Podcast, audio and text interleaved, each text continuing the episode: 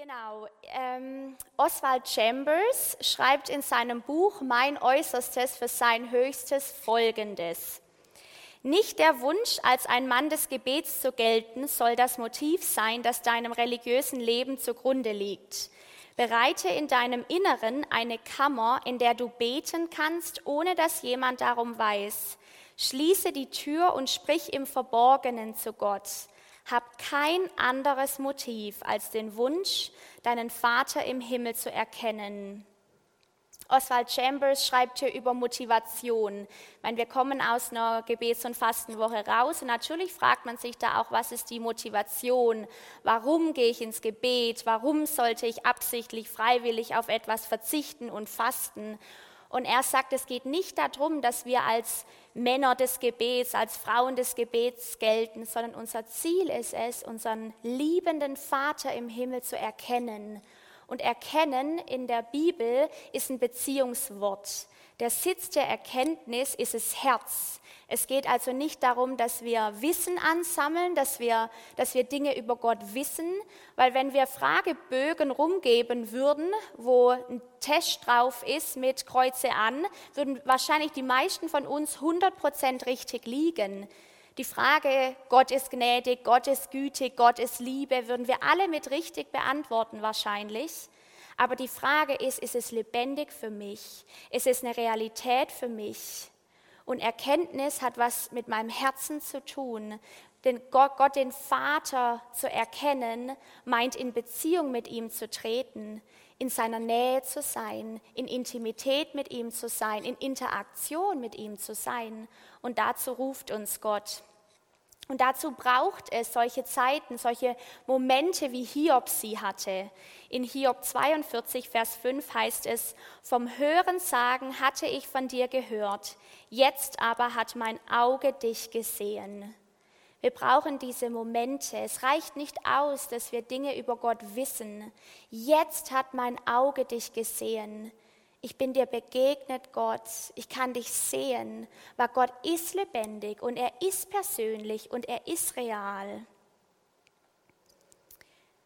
Und da geht es auch gar nicht darum, dass wir uns seine Aufmerksamkeit erarbeiten müssen, indem wir heilig beten und fasten. Als seine Kinder haben wir Gottes volle Aufmerksamkeit. Aber weil wir wissen, dass wie die, wie, wie die paar wunderbaren Menschen, die erzählt haben in dem Zeugnisvideo, wie sie erzählt haben, sie räumen Gott Raum ein und er begegnet ihnen. Dinge werden lebendig, Sachen brechen auf, sie werden berührt von seiner Liebe, Dinge werden real. Ich finde es so spannend, weil in Johannes 21, 15 bis 17, das ist eine Stelle in der Bibel, die mich tief berührt, weil das ist eine Begegnung zwischen Petrus und Jesus. Und kurz vorher ist Jesus gekreuzigt worden, wieder auferstanden. Und das erste Mal, dass Jesus Petrus wieder begegnet. Und Petrus hat es echt richtig vermasselt. Er hat noch groß verkündet, ich bleib bei dir, Herr, weil ich liebe dich doch so sehr, Herr. Und dann hat er es komplett vermasselt. Er hat Jesus alleine gelassen in seinen dunkelsten, finstersten Stunden. Jesus war ganz alleine und wo war Petrus? Er hat ihn verleugnet. Er hat es komplett vermasselt. Und irgendwie würden wir doch erwarten, dass Jesus dann an Petrus hintritt, herantritt und sagt, du, ich vergebe dir zwar, aber es war jetzt wirklich nicht so toll, es hat mich verletzt, nächstes Mal macht es besser, aber er kommt nicht mit Vorwürfen oder mit Tipps. Was macht Jesus? Das Einzige, was er tut, ist ihn dreimal zu fragen, Petrus, liebst du mich? Mich, mich, oh, mich überwältigt es, dass Gott so ist dass Gott auf sein Herz schaut und ihn fragt, liebst du mich? Gott geht so sehr um Beziehung. Es geht ihm nicht darum, dass wir alle Dinge richtig machen. Da sind wir so schnell drin. Wenn wir Gebets- und Fastenwoche hören, ist bestimmt 50 Prozent von uns kriegt irgendwie in sich ein schlechtes Gewissen, weil wir wissen, oh, ich sollte eigentlich mehr beten. Ich sollte eigentlich mehr Bibel lesen. Ich weiß, ich, ich könnte auch mal wieder fasten oder sollte ich mehr geben. Sollte ich noch mehr dienen?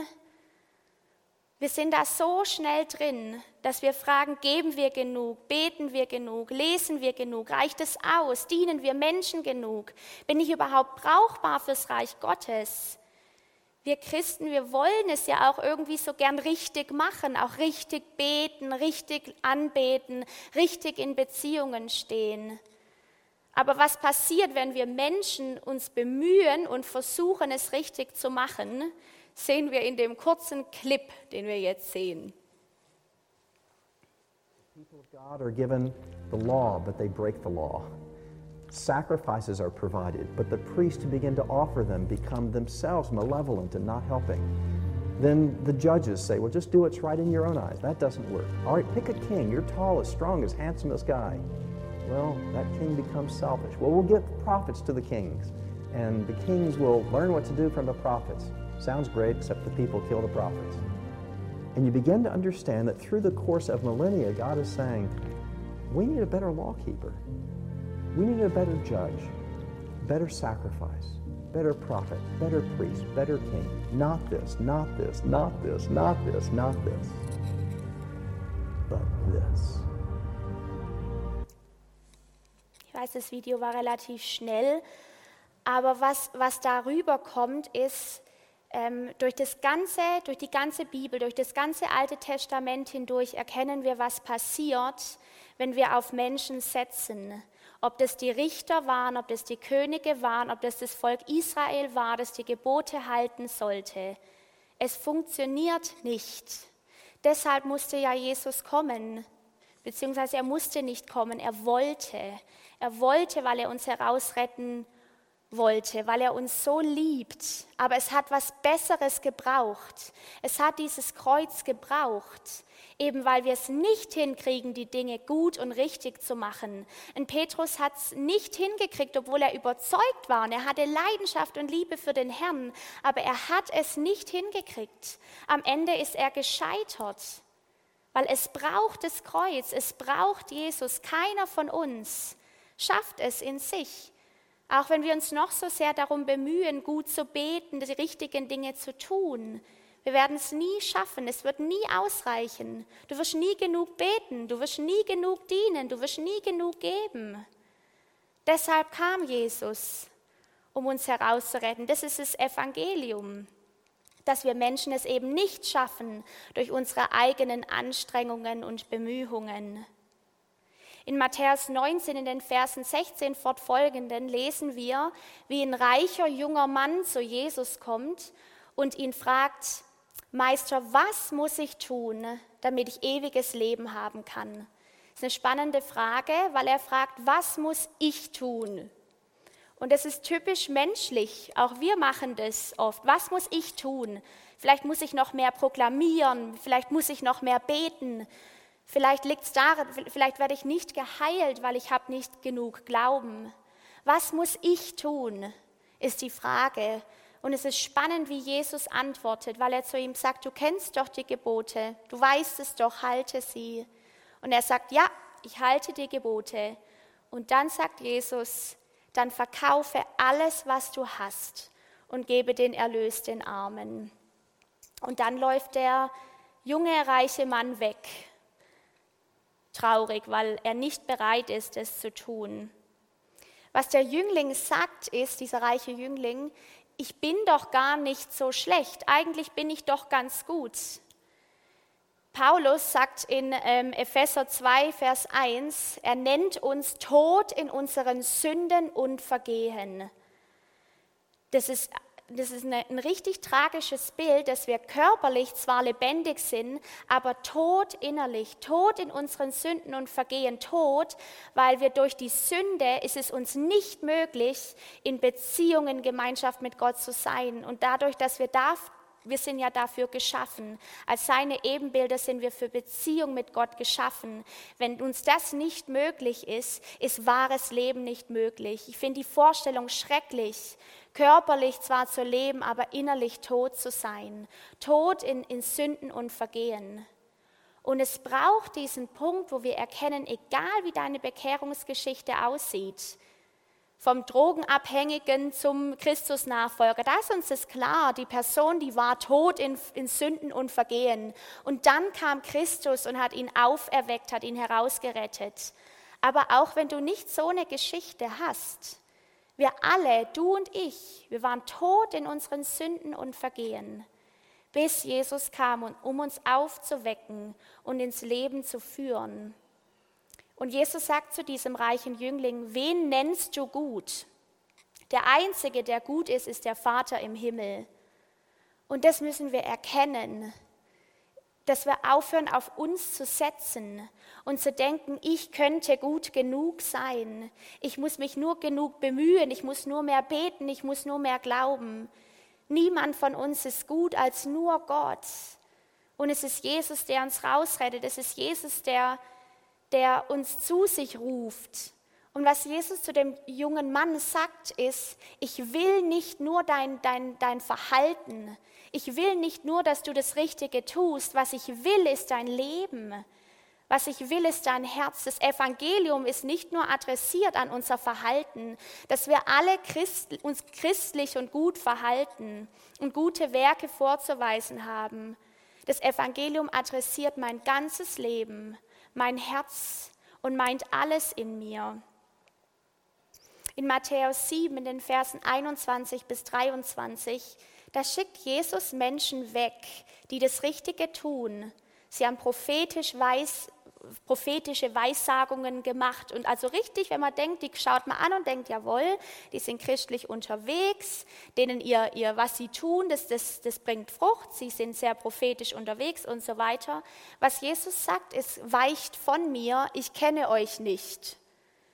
Oh, mich erschüttert es dann schon manchmal ein bisschen. Ich denke, äh, jetzt werden die einfach weggeschickt. Aber es zeigt wirklich, Gott geht es nicht darum, dass wir christlich gut nach außen hin aussehen und die richtigen Dinge tun.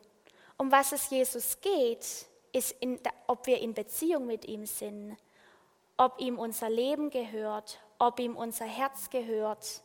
Und damit meint er nicht ein paar Bereiche in unserem Leben, sondern er meint alles. Klingt ganz schön radikal, dass er zu diesem Jüngling sagt, dann verkaufe alles, halte nichts, behalte nichts für dich, Tu mir nichts vorbehalten, gib mir alles hin. Ganz schön radikal. Aber Gott meint nicht nur unser richtiges Tun.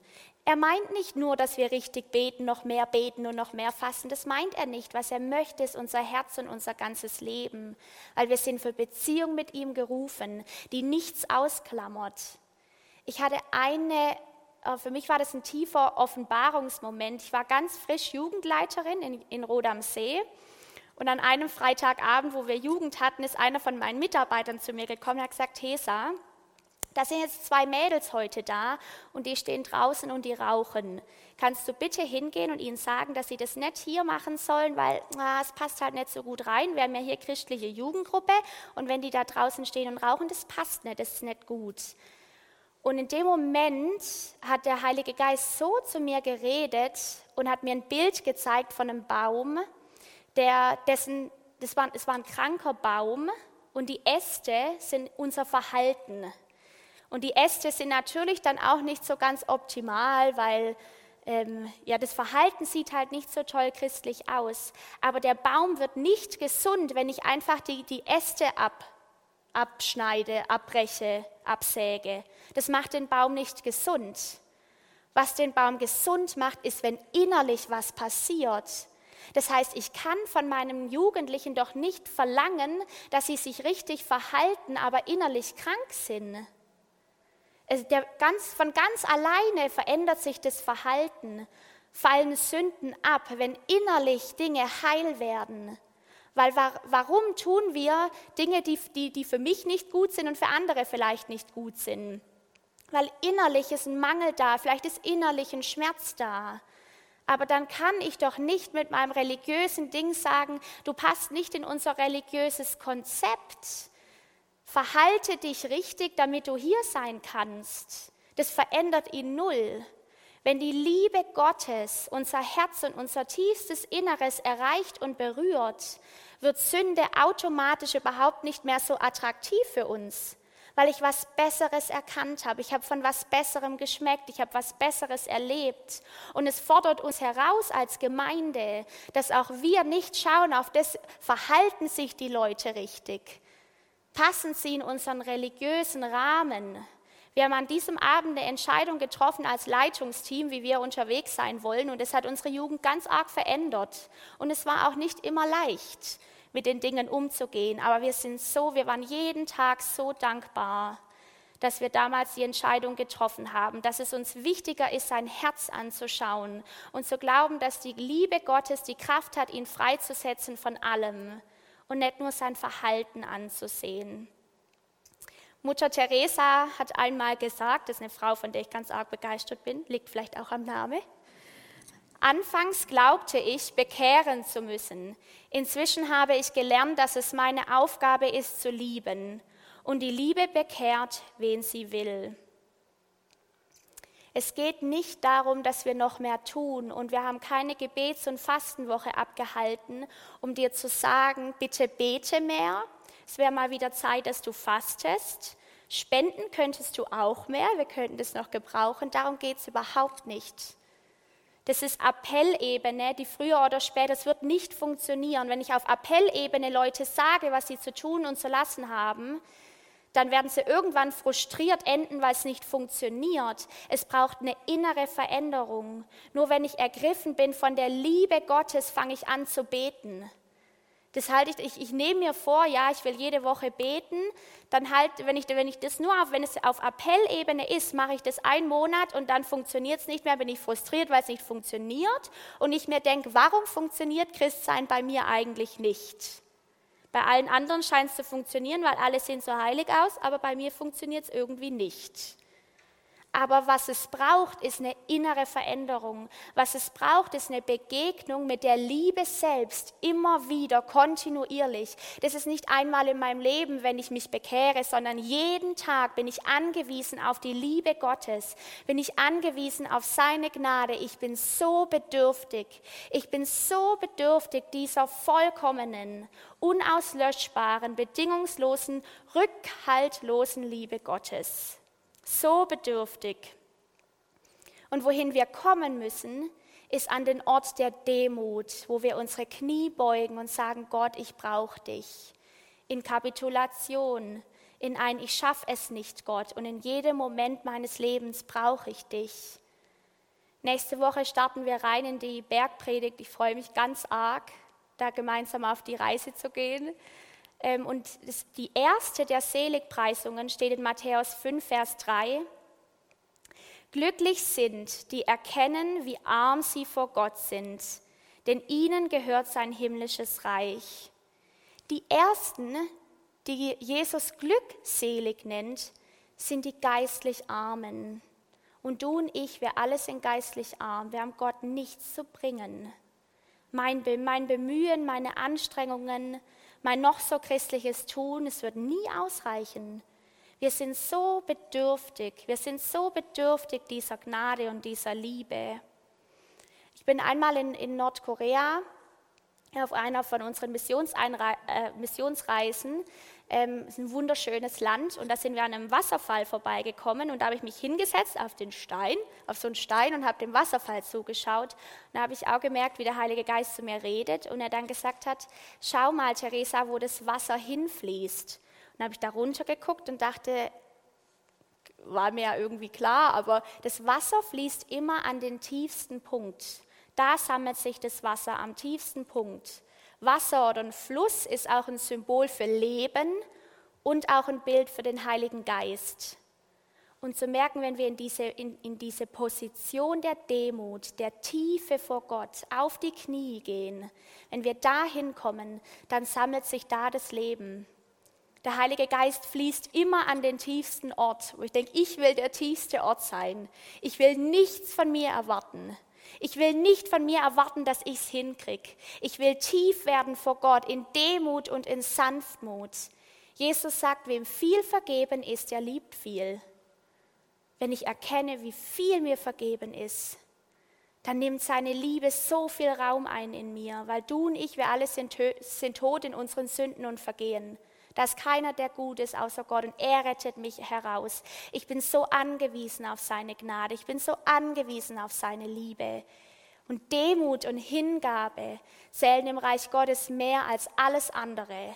Kein religiöses Leisten und Tun, alles richtig machen. Was zählt, sind Demut und Hingabe. Es sprengt alles in mir, wenn ich daran denke, dass der König der Könige kam, um zu dienen. Als Diener, der, der kommt und die Füße wäscht. Wie sind wir unterwegs? Ist es demütig und sanftmütig, dass wir unsere Knie beugen vor Gott? Die Gemeinde Gottes soll ausgezeichnet sein dadurch, dass sie den, ein, den anderen höher achtet als sich selbst. Es ist Demut und Sanftmut, sich unter Gott zu beugen und zu wissen, wir sind so bedürftig, wir sind so angewiesen auf Gott. In Matthäus 13 im Vers 44 heißt es, Gottes himmlisches Reich ist wie ein verborgener Schatz, den ein Mann in einem Acker entdeckte und wieder vergrub. In seiner Freude verkaufte er sein gesamtes Hab und Gut und kaufte dafür den Acker mit dem Schatz. Wir machen keine Gebets- und Fastenwoche, weil wir merken, wir müssen noch ein bisschen besser werden. Der Grund, warum wir ihn suchen, der Grund, warum Menschen stundenlang zu seinen Füßen sitzen, ist ein einziger Grund. Und das ist, weil Christus unser kostbarster Schatz ist. Wir suchen ihn um seinetwegen, weil er unser kostbarer Schatz im Acker ist, für den ich gerne und voll Freude alles hergebe, weil ich habe meinen Schatz gefunden. Jetzt macht es auch Sinn, dass Jesus zu diesem reichen Jüngling sagt, verkaufe alles. Natürlich, voll Freude und gerne gebe ich alles hin für diesen kostbaren Schatz, wenn ich doch nur Christus habe, so habe ich alles, was ich brauche. Da bin ich zu Hause. Er ist der Liebhaber meiner Seele. Er kennt mich durch und durch. Und obwohl er mich kennt, liebt er mich bedingungslos. Niemand wird mich jemals so lieben wie mein Christus. Er ist mein Alles. Das ist der Grund, warum ich bete. Das ist der Grund, warum ich faste. Unsere Leidenschaft ist eine Antwort auf seine Leidenschaft für uns. Unsere Liebe ist eine Antwort auf seine Liebe für uns. Und die soll lebendig werden in uns. Der Psalmist schreibt in Psalm 84, Vers 11, denn ein Tag in deinen Vorhöfen ist besser als sonst tausend. Krass, überhaupt nicht, oh Mann, ich sollte mal wieder Bibel lesen, ich sollte mal wieder beten, haben wir heute schon wieder vergessen. Nee, der sagt, ich will nirgends anders sein. Es gibt keinen schöneren Ort für mich als im Tempel, als in der Gegenwart Gottes, als die Zeit, die ich mit ihm verbringe. Es ist ganz spannend, wenn man im Alten Testament mal David und Saul vergleicht. König Saul war ja dafür bekannt, dass äh, nicht so ein super guter König, da ist einiges schiefgelaufen und David ein Mann nach dem Herzen Gottes. Das Spannende ist, die Bundeslade ist im Alten Testament dieses Bild, wo die Gegenwart Gottes ruht. Jetzt, Gott sei Dank, seit Jesus wohnt er in uns, die Gegenwart Gottes, wenn wir ihn angenommen haben. Aber damals war es die Bundeslade. Saul hat auch jeden, hat, ist auch zu der Bundeslade gepilgert. Das heißt, er ging auch zum, zu, zu der Gegenwart Gottes. Er hat Gott auch gesucht. Aber der große Unterschied zwischen Saul und David war, dass David nicht einfach ab und zu mal hingepilgert ist zur Bundeslade und gesagt hat, jetzt habe ich eine Stunde oder zwei oder wie auch immer in der Gegenwart Gottes, sondern er hat gesagt, die Gegenwart Gottes ist so zentral für mich, dass ich die Bundeslade im Zentrum haben will. Und er hat alles dafür gegeben, dass die Bundeslade in das Zentrum nach Jerusalem kommt. Und er hat sich so gefreut darüber. Es reicht nicht aus, dass wir ab und zu einen Gottesdienst besuchen. Es reicht nicht aus, ab und zu mal stille Zeit zu machen. Gott will dich ganz, dein ganzes Leben, er im Zentrum, jeden Bereich. Und wenn wir Gottes Liebe erfahren, ist es das Einzige, was Sinn macht dass ich alles hingebe. Das ist das Einzige, was Sinn macht, weil er mein ganzes Glück, meine ganze Freude, mein Zuhause und mein Alles ist, mein kostbarer Schatz im Acker, für den ich alles gerne und voll Freude hingebe. Ich glaube, dass Corona auch dem dient, dass wir den Herrn suchen wie nie zuvor, nicht weil wir müssen, sondern weil wir wollen, weil er der kostbare Schatz im Acker ist für uns. Es ist seine Liebe, die uns zieht. Seine Liebe ergreift mich ganz, kommt in mein Leben, nimmt mich ein. Und dann ist meine Liebe zu ihm und zu der Welt eine Antwort auf seine Liebe für mich. Jim Elliot ist ein Missionar, der umkam. Äh, finde ich ein Wahnsinnsmann, total bekannt für seine Hingabe. Der schreibt, der ist keiner, der gibt, was er nicht behalten kann, um zu gewinnen, was er nicht verlieren kann. Wir wollen hingeben, was wir nicht behalten können, um zu gewinnen, was wir nicht verlieren können. Er ist das Kostbarste überhaupt. Und von den entlegensten Winkeln des Dschungels über die kleinen ländlichen Dörfern bis hin zu den größten Städten der Welt. Gott ist am Werk. Gottes Geist wirkt und er zieht die Herzen der Menschen zu sich. In Matthäus 9 im Vers 37 sagt Jesus, dass das Feld ist reif zur Ernte. Aber er stellt eine Frage, wo sind die Erntearbeiter? Und die Erntearbeiter zeichnen sich nicht aus dadurch, dass sie es richtig machen, dass sie richtig beten, genug dienen, genug spenden. Die gibt es eh nicht, die perfekten Christen. Gibt es nicht. Der Erntearbeiter zeichnet sich durch seine Hingabe aus, durch seine Demut, durch seine Liebe, dass er lernt, in der radikalen Liebe Jesu zu, zu leben.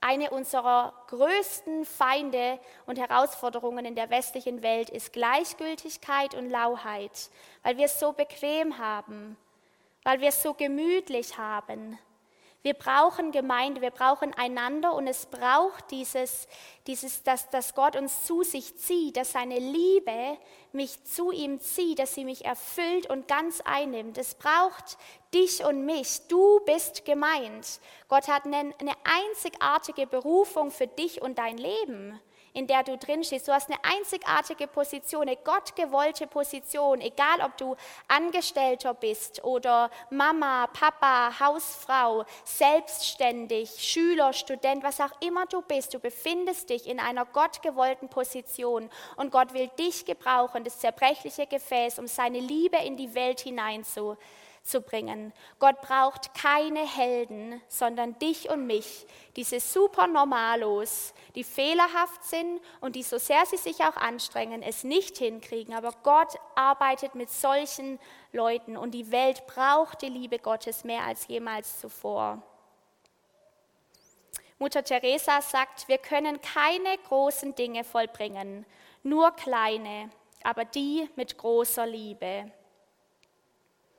Das Lobpreisteam darf jetzt schon mal nach oben kommen, weil wir wollen jetzt echt in eine, in eine längere Zeit auch starten oder in eine, in eine Zeit hineingehen zusammen als Gemeinde, indem du ganz neu oder jetzt wieder vor deinen Gott trittst. Sei ehrlich mit ihm.